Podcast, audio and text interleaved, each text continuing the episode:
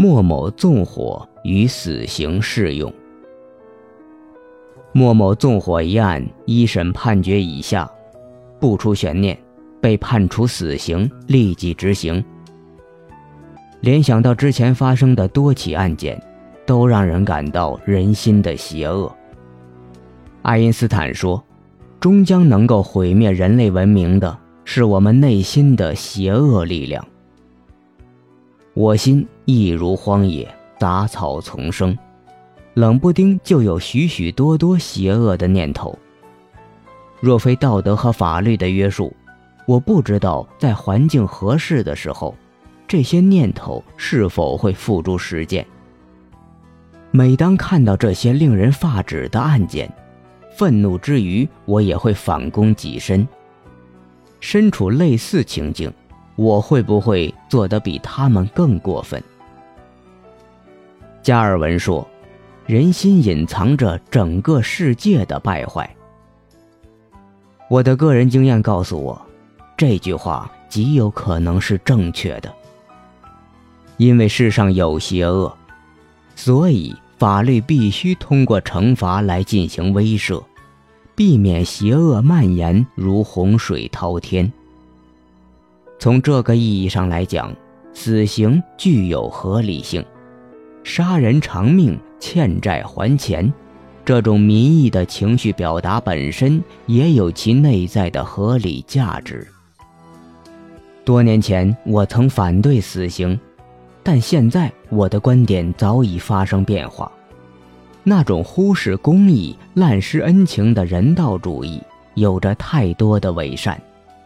他们经常会是为了假想的未来而忽视现在的利益，为了抽象的人类无视具体人的悲苦。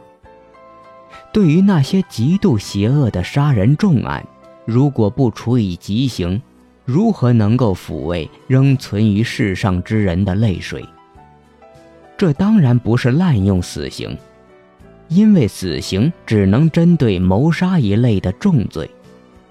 对谋杀处以死刑，本身就是对生命的尊重，也是对死刑的限制。有人说，有两件事情人类无法克服：一是死亡，二是邪恶。人皆有一死，无论是秦皇汉武的长生不死梦，还是谷歌首席未来学家所称的人类将在二零二九年开始实现永生。这不过是人类过于狂妄的乐观自负，巴别塔的倒塌是注定的。至于邪恶，那更是与人类社会如影随形。科技的发展从来没有遏制邪恶，反而使得邪恶拥有更大的破坏力量。如果对历史有着基本的了解，今天的人类也无法夸口。我们现今的邪恶水平会远低于千百年前。法治的根本前提就是对人类内心这种幽暗势力的预设。拥有的权力越大，破坏的能力越强，因此，权力要受到法律严格的约束。人类的历史一而再、再而三地告诫我们。权力与德行绝非正相关关系。历史学家布鲁斯·雪莱告诉我们，时间是一种细查和检验人类成就的方式。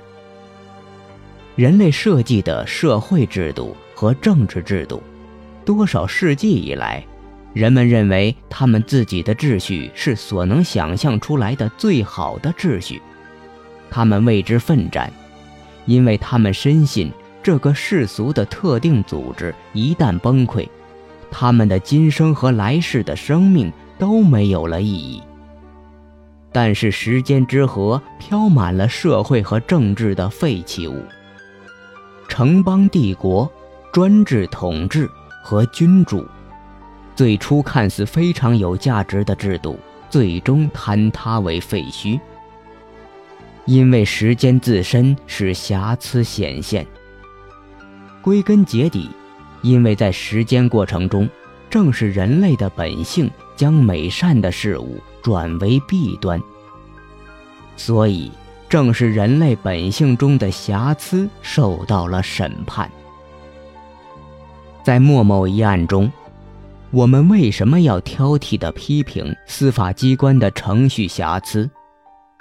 只是害怕寄希望为正义化身的力量，也有可能忘记正义的初心。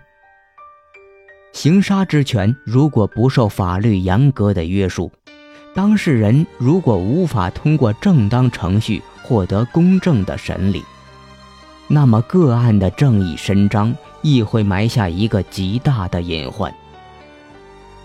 启蒙思想家曾经乐观地预想，随着人类知识水平的提高，科学技术的发展，社会制度的革新。人类的前景一片美好，但是，二十世纪无数的浩劫让这种乐观情绪进入了冰河。在奔向灿烂蓝图的过程中，总有一股下坠的力量，让方向出现了负斜率。法律中的乐观主义曾经相信邪恶是可以改造的。罪大恶极之人只是暂时生病的病人。既然疾病可以治疗，那么犯罪的人同样可以医治。